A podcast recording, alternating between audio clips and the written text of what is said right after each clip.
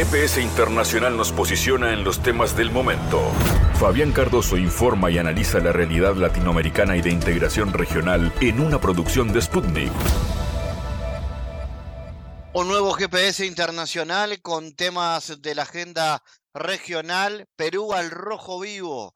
Temas eh, central de este programa, la inestabilidad política en ese país que ha llevado a que finalmente Pedro Castillo, luego de decretar lo que para él era el cierre del Congreso, bueno, finalmente ha caído su gobierno, ya hay nueva presidenta que está eh, administrando el país en tiempos convulsionados y poniendo rumbo a lo que va a ser una próxima fecha de una elección nacional. Esto se da en el marco de notorias situaciones de violencia en las calles de Perú, no solamente de la capital, sino de varias regiones, estados y departamentos de ese país, y la preocupación por la situación política.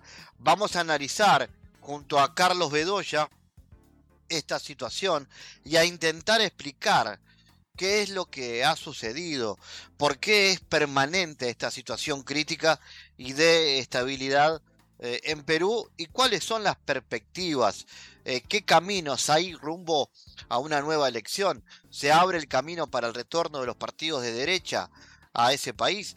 Ese va a ser otro de los temas. El otro análisis será con Esteban Silva, analista chileno, para también tener la mirada desde un país vecino respecto a esta situación. Veremos un retorno de las políticas regresivas a ese país. ¿A quién beneficia este descontrol institucional? ¿Cómo han reaccionado los sectores progresistas de América Latina? Este será el análisis de Gabriel eh, Silva desde eh, Chile. Y como siempre, el espacio cultural para la música de Francisco Fatoruso, un apellido célebre para la música uruguaya, hijo de Hugo Fatoruso, está volviendo a Uruguay para tocar en Montevideo, en el Boliche Inmigrantes y pronto también en el precioso festival Medio y Medio de Punta Ballena, en el departamento de Maldonado. Antes de eso, desde los Estados Unidos, Francisco Fatoruso nos cuenta los detalles de este regreso aquí en este viaje del GPS que comienza así. En GPS Internacional localizamos las noticias de América Latina.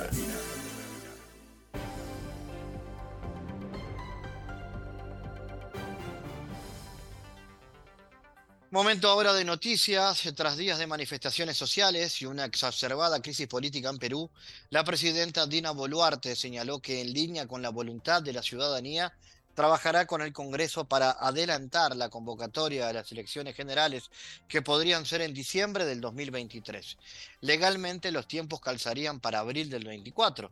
Sin embargo, haciendo reajustes este 13 de diciembre, los comicios se pueden adelantar a diciembre del 2023, porque antes de esa fecha, hermanas y hermanos que dicen adelanto de elecciones, técnicamente, legalmente no calzaría, apuntó Boluarte en rueda de prensa. En anuncio de la mandataria peruana da respuesta a las exigencias de los manifestantes que han reclamado con firmeza, entre otros puntos, el adelanto de los comicios tras la destitución del expresidente Pedro Castillo el pasado miércoles 7 de diciembre. El gobierno ya había anunciado que se celebrarían comicios, aunque la fecha tentativa propuesta era abril del 24. Sin embargo, esto provocó una furiosa respuesta social con paros y movilizaciones en todo el país, especialmente en el sur, corte de rutas, cierre de aeropuertos y una represión que lleva siete muertos. La mandataria sostuvo este 12 de diciembre que decidió lograr un acuerdo con el Congreso, por lo que remitirá en los próximos días un proyecto de ley de adelanto de las elecciones generales para ser consensuado con las fuerzas políticas representadas en el Parlamento.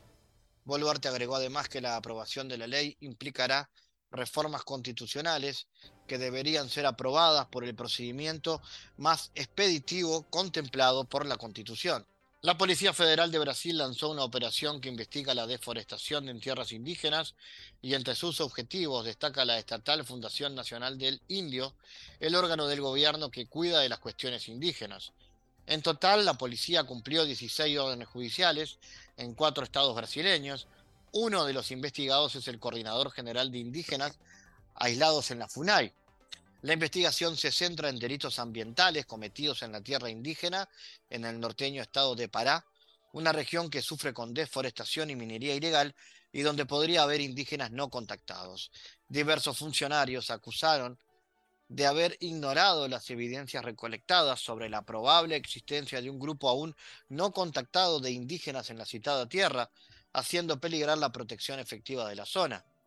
Según datos del Estatal Instituto Nacional de Investigaciones Especiales, en 2019 la tierra indígena fue la región con indígenas no contactados más deforestada de todo Brasil, con más de 119 kilómetros cuadrados devastados. Las autoridades de Moldavia seguirán presionando a Transnistria siempre que Occidente se lo permita, declaró el ministro de Exteriores de la República proclamada en una reunión con la embajadora alemana. Actualmente Moldavia ejerce una amplia presión sobre Transnistria. esto continuaría mientras la comunidad internacional lo permita a Moldavia hacerlo, afirmó la jerarca, citado por el servicio de prensa de la Cancillería. Destacó que se trata de un camino erróneo y sin salida que conduce a la confrontación. También expresó su confianza en la mediación internacional, que tiene gran potencial, Transnistria, donde el 60% de los habitantes son rusos y ucranianos, luchó por independizarse de Moldavia antes de la integración de la Unión Soviética, temiendo que Moldavia se uniera a Rumania, arrastrada por los ánimos nacionalistas del momento. El desmoronamiento de la URSS empujó a varios distritos en la ribera oriental del Donester a proclamar la República Moldava de Transnistria en 1992. Cristina respondió con el envío de tropas al territorio rebelde, lo que provocó un conflicto armado que se prolongó por varios meses. Los miembros de la OTAN acordaron aumentar los presupuestos civil y militar de la alianza, casi un 30% en términos anuales, hasta 371 millones de euros y 1.960 millones de euros respectivamente, se informa en el sitio web del bloque. El presupuesto civil se sitúa en 370,8 millones de euros y el presupuesto militar en 1.960 millones de euros, representando un aumento entre el 27 y el 25,8% respectivamente en comparación con el 2022. A su vez, el secretario general de la Alianza saludó la decisión de aumentar los presupuestos de la organización, calificándola de una expresión concreta del mayor nivel de ambición establecido por los miembros de la Alianza en la cumbre de Madrid del junio pasado. Según el comunicado, en esta cumbre los Estados miembros de la OTAN se comprometieron a invertir más en la alianza frente a un ambiente de seguridad que se está deteriorando. La propuesta de aumentar el presupuesto de la OTAN fue impulsada en particular por Polonia,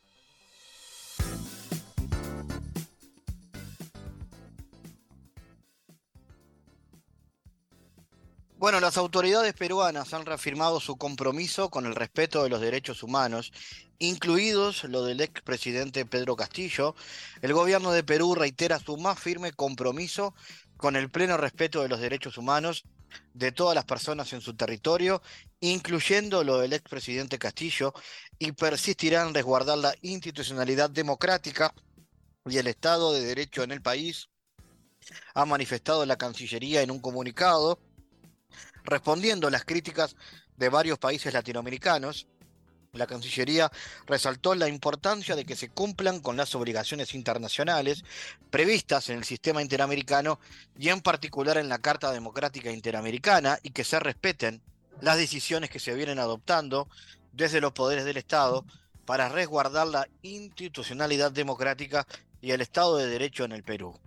Algunas horas antes, Argentina, Bolivia, Colombia y México manifestaron su profunda preocupación por la destitución y la detención del presidente Castillo, al afirmar que desde el día de su elección fue víctima de un antidemocrático hostigamiento en violación de la Convención Americana sobre Derechos Humanos en un comunicado conjunto, cuatro naciones pidieron a las autoridades peruanas que se abstengan de revertir la voluntad popular expresada con el libre sufragio, respeten plenamente los derechos humanos del presidente Castillo y que le garanticen la protección judicial en los términos consagrados en el artículo 25 de la mencionada convención.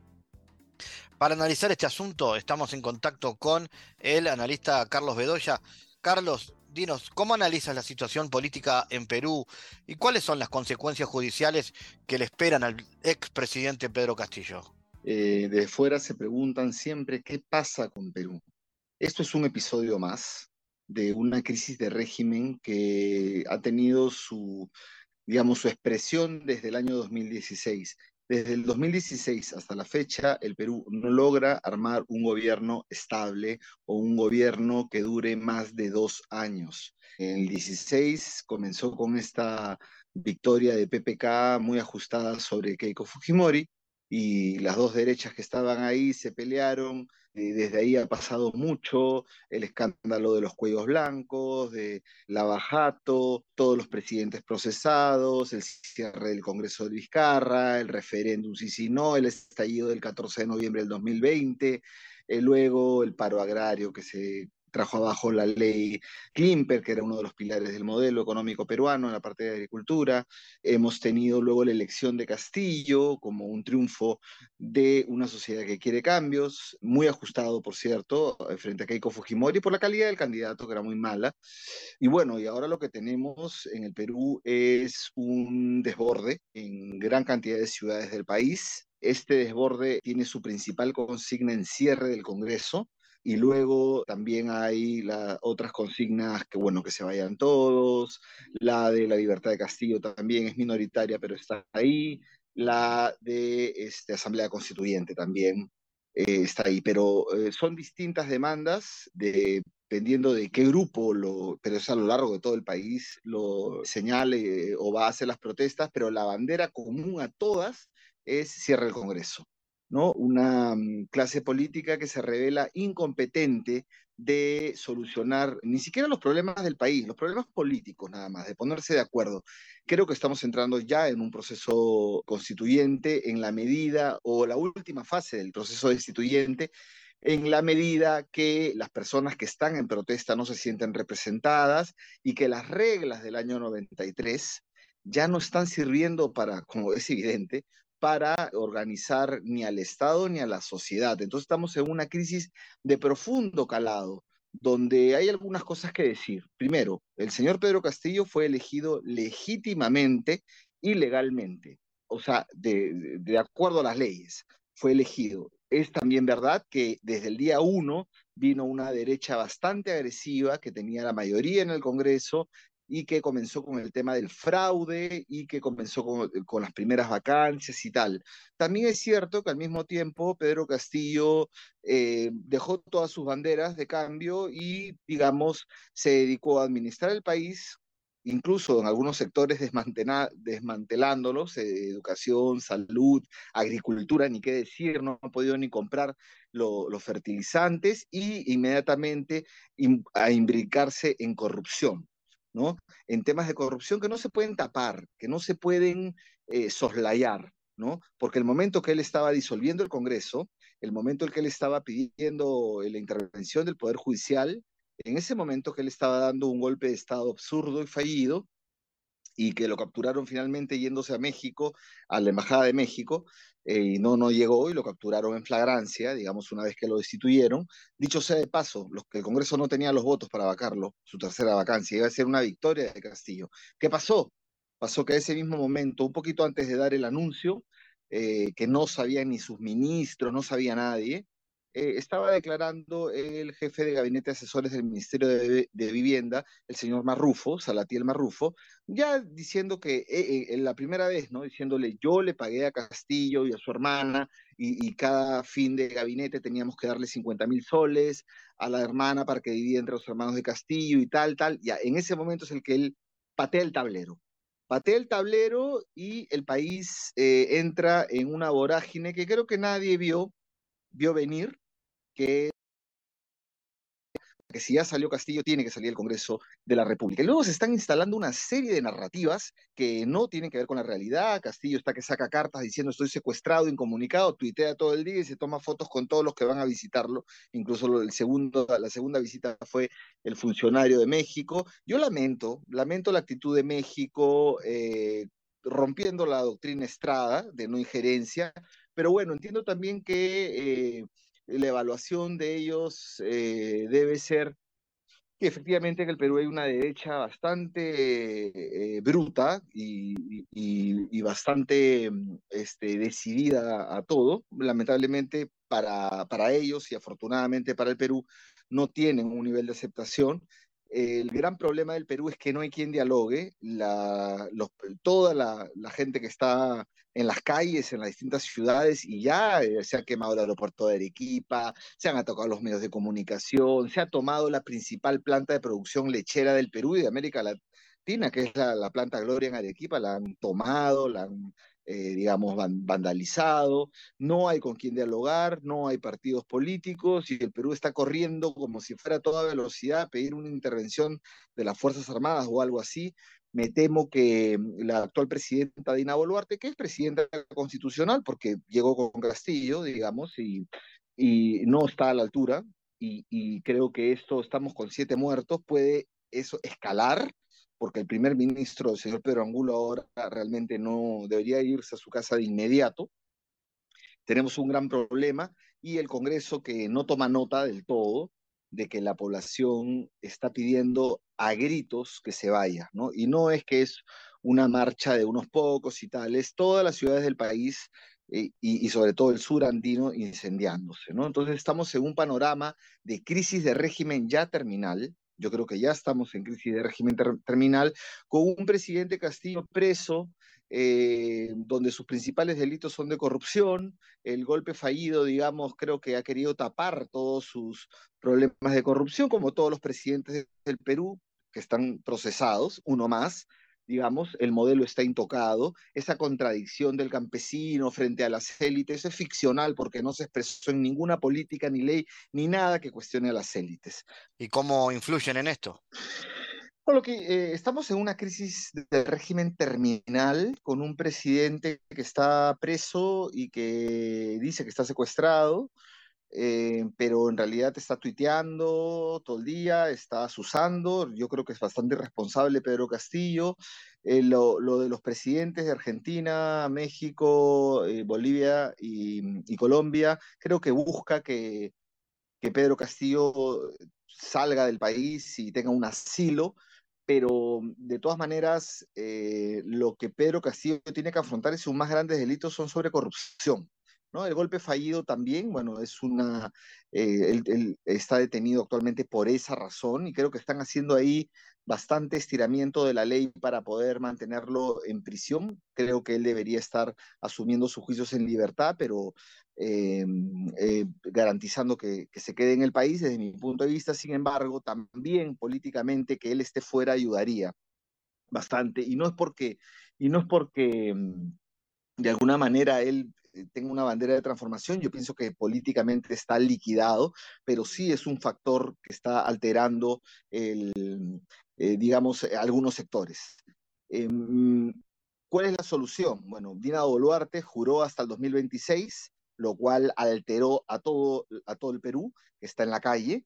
Eh, ha tenido que recular. Eh, después el domingo anunció, el día de antes de ayer, que no, que era hasta el 24, presentó un propuesto de ley, pero no, la gente no ataca, quiere que haya elecciones pronto y acaba de declarar que eh, va a proponer que sean en el 2023, o sea, el próximo año, si hay voluntad política. Yo creo que que el Congreso de la República debe retirarse ordenadamente si quiere un poco de paz social estamos en un embrollo porque es como si estuviéramos caminando o corriendo hacia la intervención militar, a, que los militares, las Fuerzas Armadas digan, bueno, no hay gobierno, no hay desgobierno, no necesitamos garantizar y hacer una junta gubernativa. Estamos a un punto, a un paso de eso si es que los actores políticos no toman un mínimo de responsabilidad y sabiendo que tienen que retirarse y que tienen que abrir la cancha para otra representación política. Ni siquiera hablo de partidos, porque en Perú no hay partidos en este momento. Hay un sistema de representación en crisis que tiene que ser reformado. Ya no sé si alcanzará hasta antes de las elecciones, pero lo cierto es que la consigna general es que se vaya el Congreso, que estamos en crisis de régimen y que las reglas del año 93 ya no ordenan el Estado ni la sociedad en el Perú y eso te abre un proceso constituyente que a diferencia de Chile no surgió de abajo necesariamente, sino que ha llegado abajo por vía que los de arriba no se pusieron de acuerdo nunca y entonces esa imposibilidad de los actores políticos de resolver siquiera los problemas políticos, ya ni siquiera hablando de la inflación y, y de todos los retos que trae la guerra y que trae el contexto post pandemia, ante esa imposibilidad creo que ya el, tema del cambio de reglas se impone y sí estaríamos en una fase de ingreso a algo de un nuevo pacto eh, en el Perú. Está la situación bastante complicada. Carlos, eh, ¿se puede decir algo de las causas de inestabilidad política que sufre este gobierno desde sus inicios? Eh, ¿Cuál es el rol que tomó la oposición? Ah, ¿La inestabilidad viene por el papel que cumplió la oposición o viene más bien por errores propios? Por los dos. es cierto, Castillo fue elegido legítimamente. La derecha desde el día uno comenzó con el tema del fraudismo, fraude, fraude, vacancia, es un burro, racismo, clasismo, todo eso es correcto. Pero el gobierno de Castilla fue un gobierno eh, de total impericia, de total improvisación, eh, con, ha tenido más de 80 ministros, cambiaba uno, ponía otro, no sabía qué hacer, eh, también recurrió una vez a un ministro de, a un primer ministro de derecha, duró una semana, en realidad ha sido su gobierno un desastre, un desastre y él ha sido una persona con bastantes señalamientos de corrupción de su propio entorno. Entonces, no es el presidente que vino a hacer los cambios de ninguna manera, ¿no? Y además está preso por su propia acción. No es que la derecha lo vacó, eh, no tenía los votos. La derecha sí quería vacarlo, pero él se lo puso en bandeja. Él precipitó el escenario una vez que ya eh, las pruebas de corrupción estaban en su cuello, y que, pero igual no lo iban a vacar, eh, sí, pero todo su entorno estaba siendo apresado de alguna manera, pero eh, la, las causas no son pocas, ¿eh? y los elementos de, de, corrupción no son pocos, y es una constante en el Perú además. Entonces, yo creo que es la suma de los dos, ¿no? De una derecha eh, fraudista, de una derecha vacadora, golpista, una derecha que no entiende al país, y un presidente completamente mediocre y además renunciando a cualquier vocación de cambio. Creo que él agarró el discurso de la izquierda radical porque él es el que tenía mano, él es un, fue un invitado de un partido eh, Perú Libre de la izquierda, que es un partido que tiene una, un lenguaje del año 60 o 70. Eh, y bueno, entonces hemos llegado a este punto que no inicia con esto, sino que ya estamos llegando a un primer gran desenlace de lo que comenzó en 2016, cuando Keiko Fujimori no aceptó la victoria de PPK, que eran dos derechas además, y que desde ahí en adelante hemos entrado en un trompo, además del escándalo de la cuellos blancos, estas mafias en el Poder Judicial, más el caso Lavajato, que golpeó primero a la derecha. Entonces, ahí, de ahí hemos ido en, eh, de crisis en crisis. En el Perú hemos tenido estallido.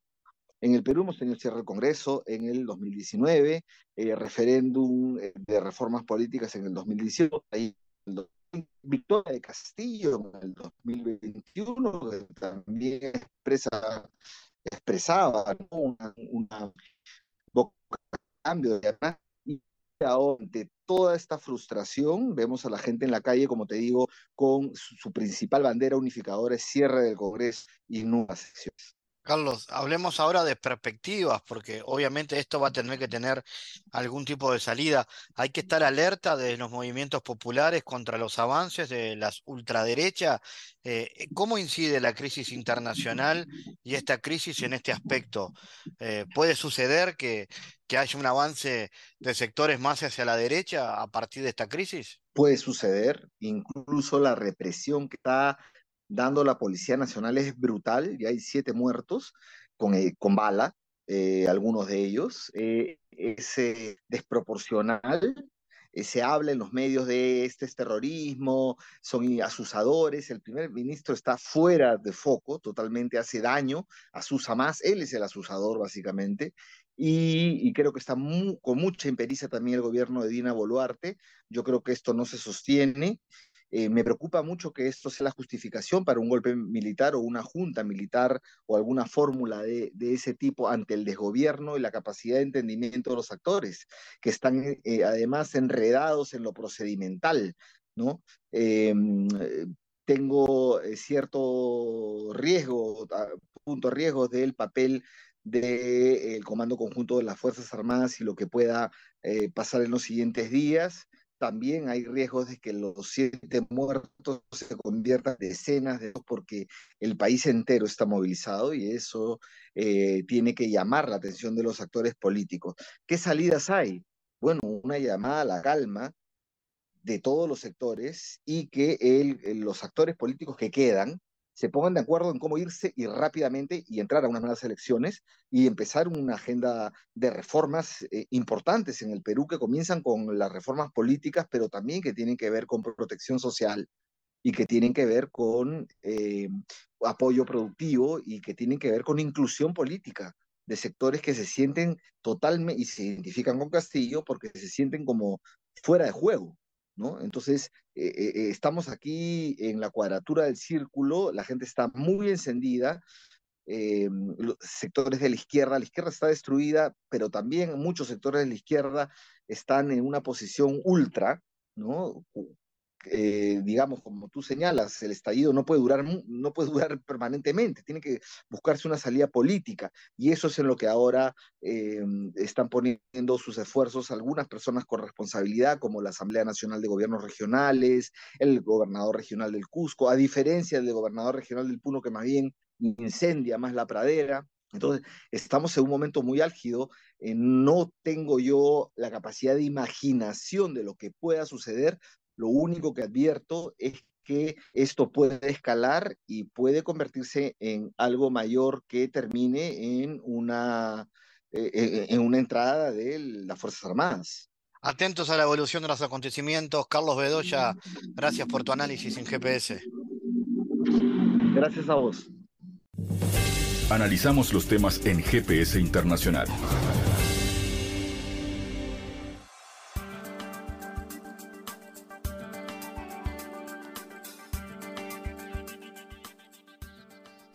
Bueno, seguimos atentos a lo que está sucediendo en Perú en estas horas. Vean ustedes, el expresidente Pedro Castillo fue víctima de un golpe racista. Esto lo ha asegurado Sputnik, el líder político originario Walter Adubiri Calizaya, ex gobernador de la provincia andina de Puno.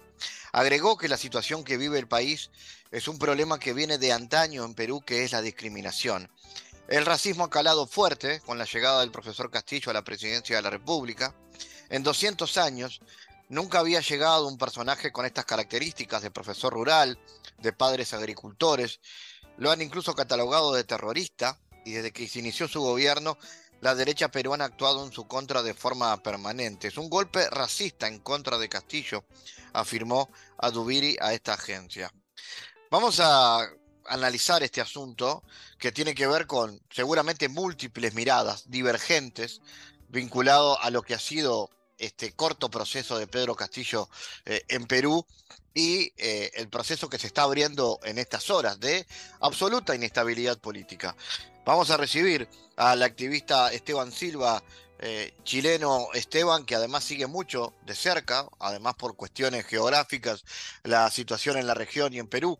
Esteban, ¿cómo analizas las implicaciones políticas y sociales de esta crisis que vive Perú? ¿Cómo afecta a la destitución de Castillo a los movimientos sociales y de izquierda de la región? Bueno, en primer lugar, hoy día se cumplen eh, siete días desde que está detenido, prisionero, eh, Pedro el presidente Pedro Castillo, en la DIROES. Eh, como lo ha señalado, una declaración que considero muy importante desde el punto de vista político regional en la relación con eh, la situación que vive el pueblo peruano, la crisis institucional eh, que vive el Perú hoy, ¿no? Eh, como bien lo han señalado en una declaración conjunta, los gobiernos de Bolivia, Argentina, México, ¿no? Y Colombia, que me parece muy relevante, el presidente Castillo fue víctima de un eh, hostigamiento antidemocrático desde que inició su mandato.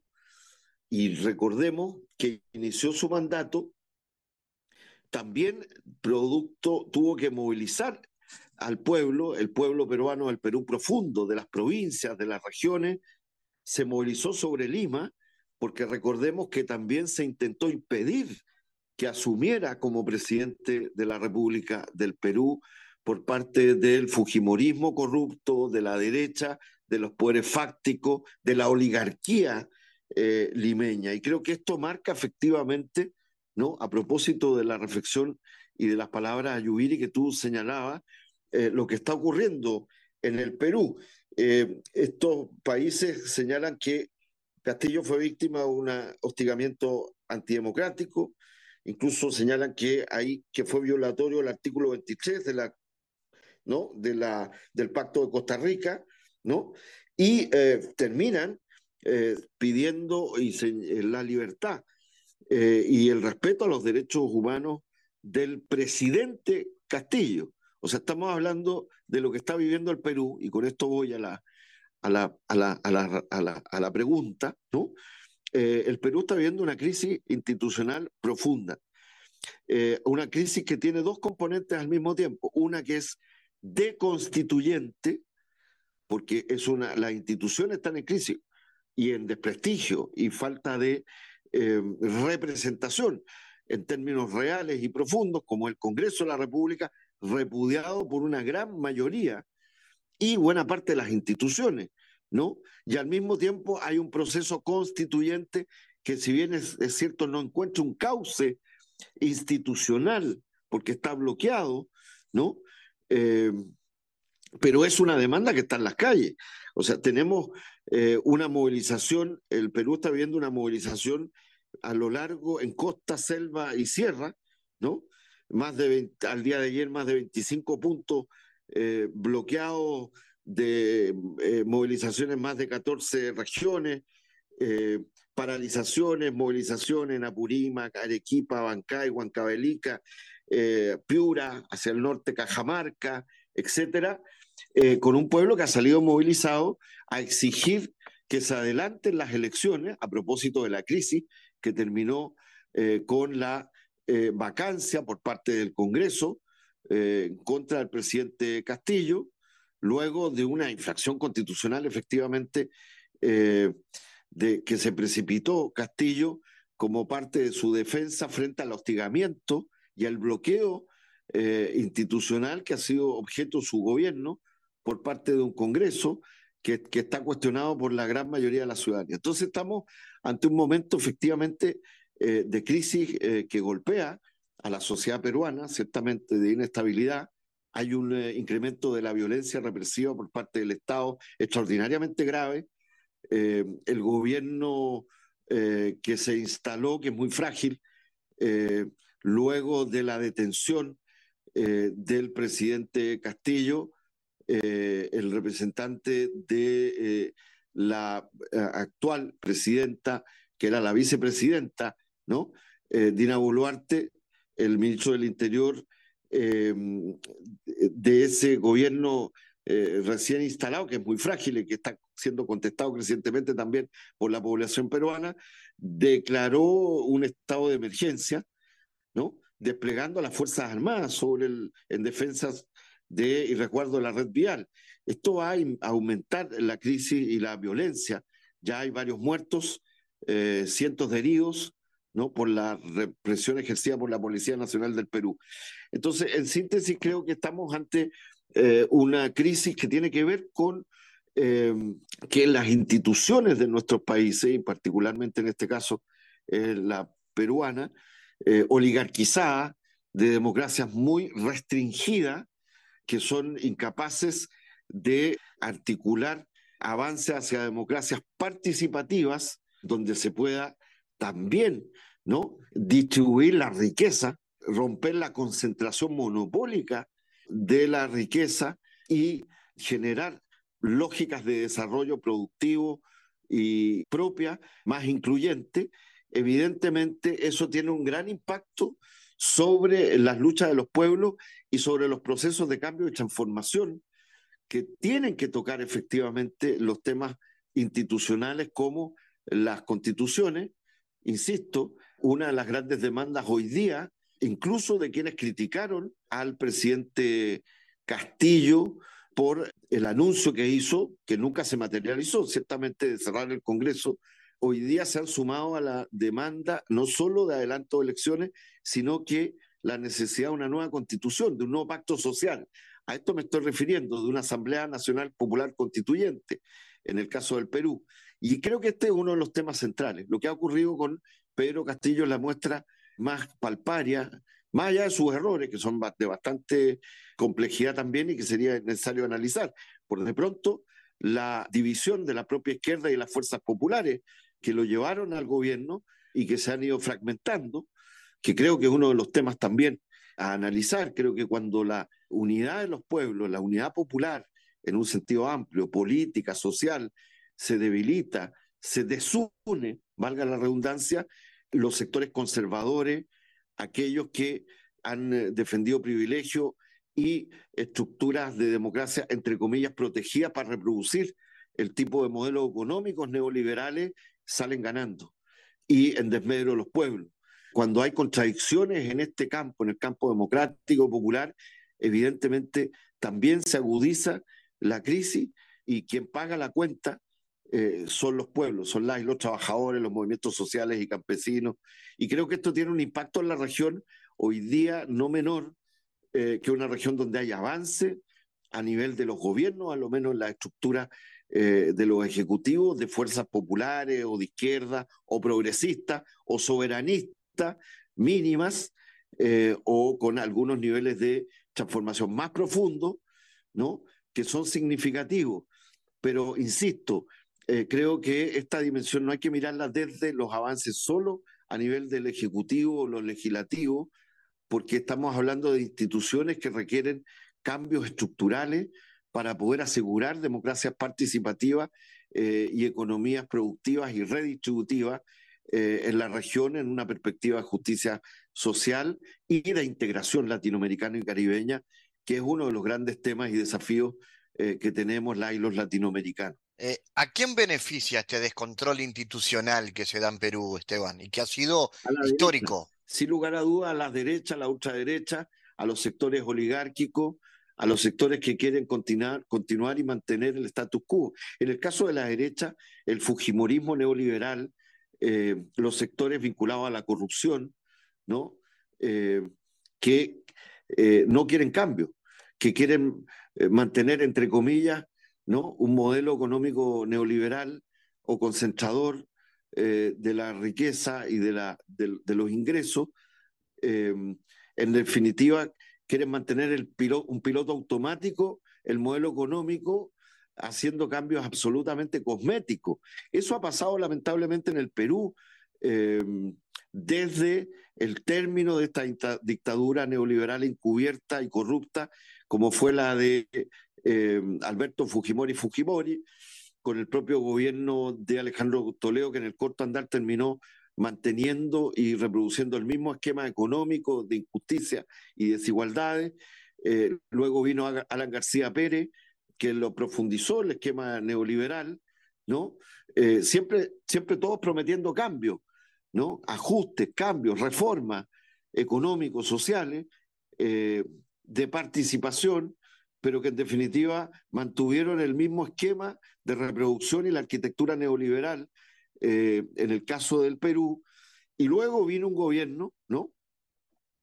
Eh, entre medio la inestabilidad de Ollantumala, que generó una gran eh, esperanza de transformación, pero que terminó siendo lo mismo también, y generó una gran frustración en el pueblo peruano, en las fuerzas de izquierda y populares y progresistas, porque Ollantumala terminó gobernando para los de siempre. Y a partir de ahí, como usted sabe, vinieron también eh, la otro gobierno de derecha, como el de Pedro Pablo Kuczynski, ¿no? que terminó, no terminó su periodo, vino Vizcarra por, por razones de corrupción, ¿no? de concentración de la riqueza, que son los mismos problemas ¿no? Eh, del Perú, y, luego eh, Vizcarra que tampoco termina, ¿no? y viene Sagasti, hasta esta, eh, la elección de Pedro Castillo, eh, que fue uno, entre comillas, un outsider respecto del sistema político institucional eh, oligarquizado peruano, ¿no? que no lo vieron venir una parte importante de las propias élites ¿no? Y que gana con el Partido Perú Libre, ¿no? Y fuerzas populares del Perú profundo, eh, pero por fuera del sistema, incluso respecto de otras opciones de izquierda o de transformación antineoliberal en diversos niveles, como la que representaba Verónica Mendoza y Nuevo Perú. ¿Qué quiero decir con esto? Que creo que es muy importante. Aquí hay una crisis de la institucionalidad que no ha sido capaz, y cuando digo la institucionalidad estoy hablando de los poderes del Estado, pero de la arquitectura, insisto, que reproduce el modelo económico e institucional peruano, centralista de lo que eh, se llama o se le llama ¿no? El, el salón limeño, centralista, muy oligárquico, con una democracia de baja intensidad, en definitiva, donde hay mucho pueblo y sociedad civil fuera.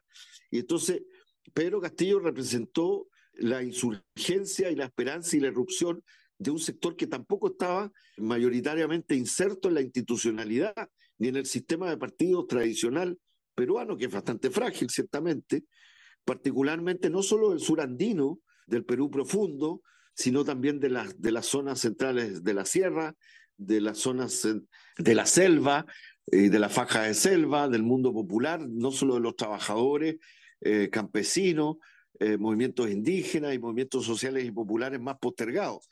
Y, creo que esto eh, hizo que desde el primer momento Castillo sufriera lo que los países que, que hacía mención en su declaración llamaron un hostigamiento antidemocrático, que buscaba bloquear cualquier tipo de cambio más estructural que planteara, y si usted le suma además sus debilidades, sus contradicciones, en la división del campo popular y democrático, progresista y de izquierda que le respaldaba o que después le respaldó las posiciones que él mismo adoptó, que, que fueron fragmentando su propia fuerza, lo pusieron en esta crisis que ha impregnado a toda la sociedad peruana y que sigue hoy día su curso, que todavía no está resuelta. ¿Cómo te imaginas el futuro entonces? Porque ahora empieza este proceso de gobierno de transición, así lo podríamos llamar, y la convocatoria de elecciones para el 2023. Bueno, lo primero es que, bueno, creo que hay que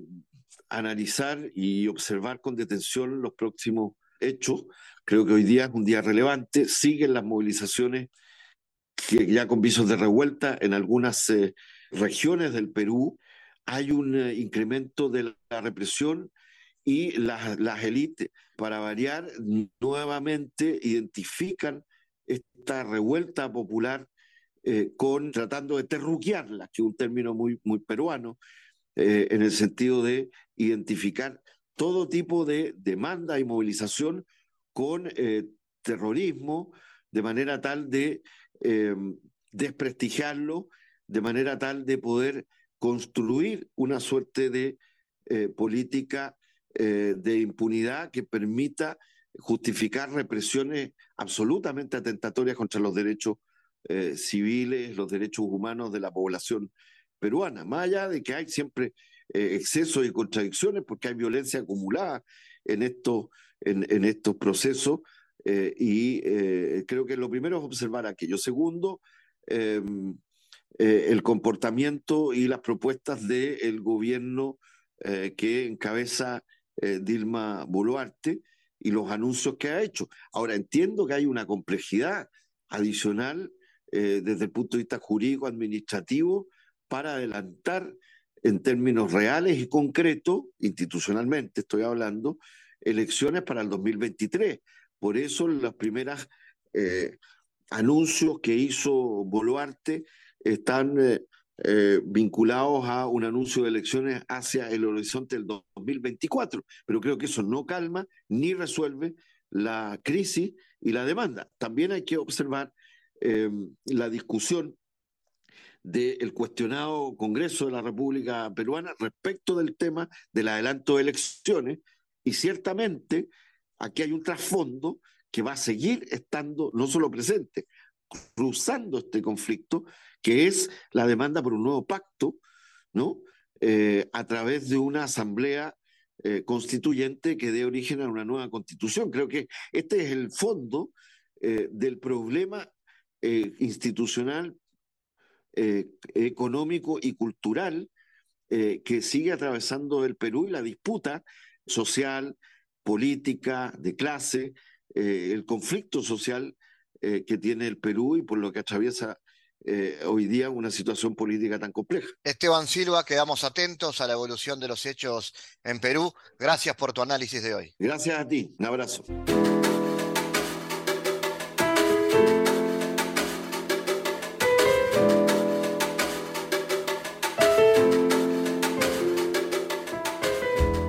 Bueno, vamos a presentar en este bloque lo que se viene para diciembre, que cerrando el año, eh, no solamente hay toques que tienen que ver con, con un cierre de temporada, pero para otra lectura es también la apertura de una temporada de verano que va a estar muy intensa y eh, entretenida por el este. Se vienen los martes on fire, en realidad vuelven los martes on fire, un ciclo de música que ha estado presente todos los martes del año durante seis años, y en este caso para cerrar el año, el 20 y 21 será en Inmigrantes en Montevideo y el 27 en Medio y Medio, en Punta Ballena, en ese precioso lugar del este del Uruguay. Vamos a recibir a Francisco Fatoruso, eh, porque bueno, esta banda de Martes on Fire está presentándose en estos toques y con él queremos saber cómo viene esta movida. Bienvenido Francisco, hoy estás radicado en Los Ángeles, desde ahí nos estás comunicando con nosotros, ¿verdad? Sí, sí, sí, buenas, buenas, ¿qué tal?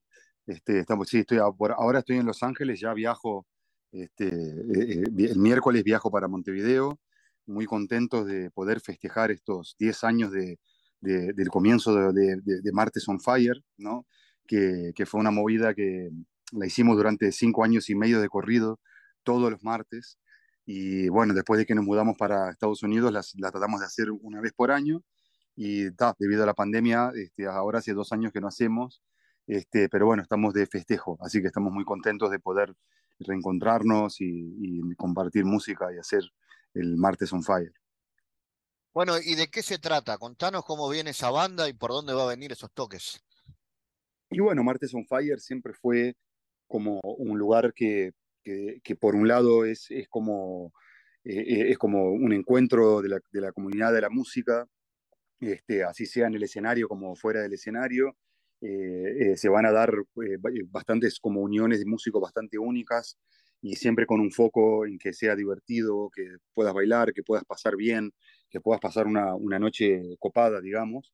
Y, obviamente siempre con una super banda, que es la banda base, que este, esta vez está formada por Julieta Rada y Camila Zapín en voces, Manuel Contrera en teclados, Kobe Acosta en percusión, eh, ay, ¿cómo se llama? Este, Mateo Otonelo en batería, son un montón, ¿viste? Entonces se me confunden. Este, Matías Rada en guitarra, eh, el 20 tenemos a Pedro Alemani también en guitarra y el 21 a Juan Pablo Chapital en guitarra. Claro, además, normalmente hay eso, te iba a decir que hay invitados que se suman a la banda estable. Claro, eh, generalmente en, los martes on fire lo que, lo que siempre me gustó hacer es con la banda, eh, eh, está la, banda fija. Eh, siempre me gusta presentar temas diferentes, temas que estén copados, este, con algún concepto así, cada, siempre tratamos de ir cambiando. Y una vez que, que, hacemos eso, que es como un micro show, ¿no? Enseguida este, empiezan a, empezamos a invitar músicos, a, este, a veces sube un artista con su banda y, y, y hay como mucha variedad, ¿no? ¿Géneros? ¿Por dónde recorre la música? ¿Por dónde va? Y la verdad que, que, pasa por todos lados. Este, esta vez nosotros vamos a estar presentando varias canciones de funk y RB de los fines de los 70s y comienzos de los 80s. Este, ese va a ser el, el, tema de la, de, nada, de la parte de la banda fija.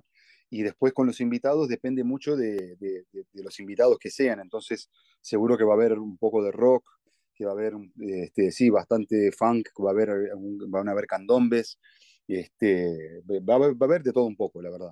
Buenísimo. Y tenemos escenarios muy diversos, como el de inmigrantes en Montevideo y ese lugar que yo decía que es hermoso eh, y que da pie a lo que va a ser, esperemos, una buena temporada, que es medio y medio. Ah, sí, sí, súper emocionante este, tocar ahí.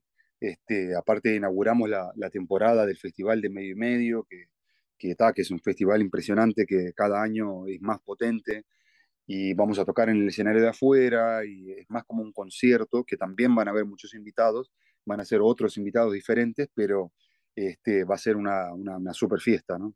¿Y cómo te está yendo a vos en, en, Los Ángeles? ¿Cómo ha sido tu año? a full, o sea, este año fue el año que realmente retomó todo después de, la, pandemia. Este, empezó de a poquito así, desde el principio de año, empezó a subir, subir, subir, y ya a mitad de año ya era una locura, por suerte. Este, estuve, la verdad, tocando muchísimo. Hubo semanas en, lo que fue el verano de acá que, varias semanas toqué casi todos los días. Este, así que un montón de trabajo, por suerte. Y ahora te venís para la temporada y la idea es este, seguir por acá. No, eh, en realidad voy para, para, hacer esos shows. También tengo un show en Buenos Aires con mi, con, con, mi grupo, con Francisco Patoruso Group. Y, y, la idea es, este, nada, ¿viste? poder estar un poco con mi padre, eh, eh, encontrarme con mis amigos, con la ciudad y, y poder revivir este, lo, que eran los martes on fire, que para mí es muy importante, ¿no? Poder este, este, mantenerlo, mantenerlo vivo y, y revivir esos momentos súper emocionantes y, pasar súper bien, pero en realidad este, me quedo como 20 días nomás. ¿Y puede haber ahí un toque familiar, un faturoso toque? Bueno, en realidad va a estar, eh, eh, mi padre es uno de los invitados de Martes on Fire. Ah, genial. Este, tanto en Inmigrantes como en, Medio y Medio. Así que vamos a estar tocando juntos, pero en el, en el contexto de Martes on Fire. Perfecto, así que buenísimo verlos por ahí. Recordemos entonces cómo se puede hacer para la gente que está escuchando y tenga ganas de, estar, de, de, verlos y oírlos. Bueno, estamos el martes 20, miércoles 21 de diciembre en Inmigrantes. Las entradas están a la venta por Red Tickets y bueno, se están vendiendo bastante rápido, así que les aconsejo que, que la saquen. Este, y en medio y medio este, ya se pusieron también a la venta las entradas. Este, y eso. El Francisco medio, medio, eso, el medio, medio es, el, es el 27 de diciembre, ¿no? Es el martes siguiente, siguiente al de inmigrantes. Eso, y además medio y medio, ahí empieza la temporada que sigue hasta, hasta marzo prácticamente. Sí, prácticamente, sí, sí, sí, sí. En, en enero eh, eh, eh, se concentran más en, en, grupos internacionales y en febrero en, en grupos uruguayos. Buenísimo. Francisco Fatoruso, gracias y felicitaciones. Nos vemos en alguno de estos martes on fire. Bueno, muchísimas gracias por tenerme ahí con ustedes y, y nos vemos muy pronto.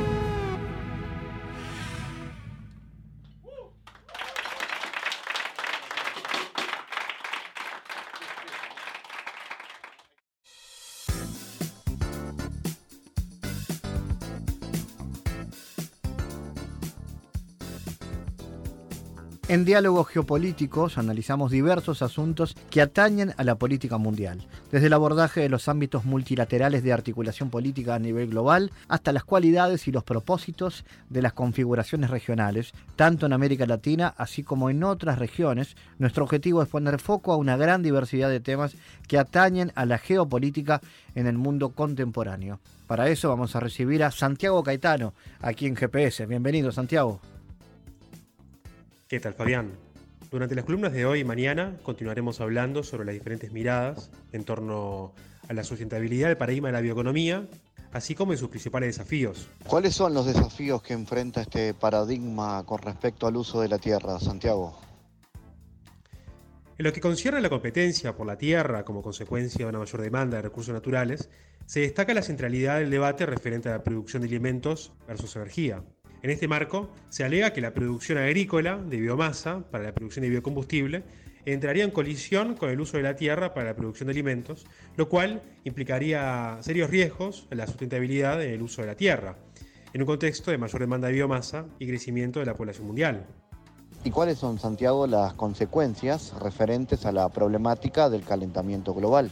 Bueno, diversos autores críticos con este paradigma establecen que estos procesos implicarían como consecuencia el incremento de las emisiones de gases de efecto invernadero debido a la deforestación a causa de la necesidad de nuevas tierras cultivables, así como también por los nuevos métodos de cultivo para los recursos de bioenergía.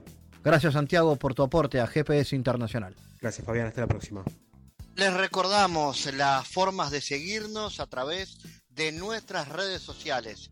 Somos arroba GPS Inter en Twitter. Estamos también en la red Facebook GPS Internacional y a través de una lista de difusión a través de la red Telegram, donde habitualmente compartimos los contenidos de cada uno de los programas de GPS Internacional, esta producción de Sputnik que se emite en M24 en Uruguay, en las radios públicas de Bolivia, en Radio del Plata en Argentina y a través de nuestra página mundo.sputniknews.com.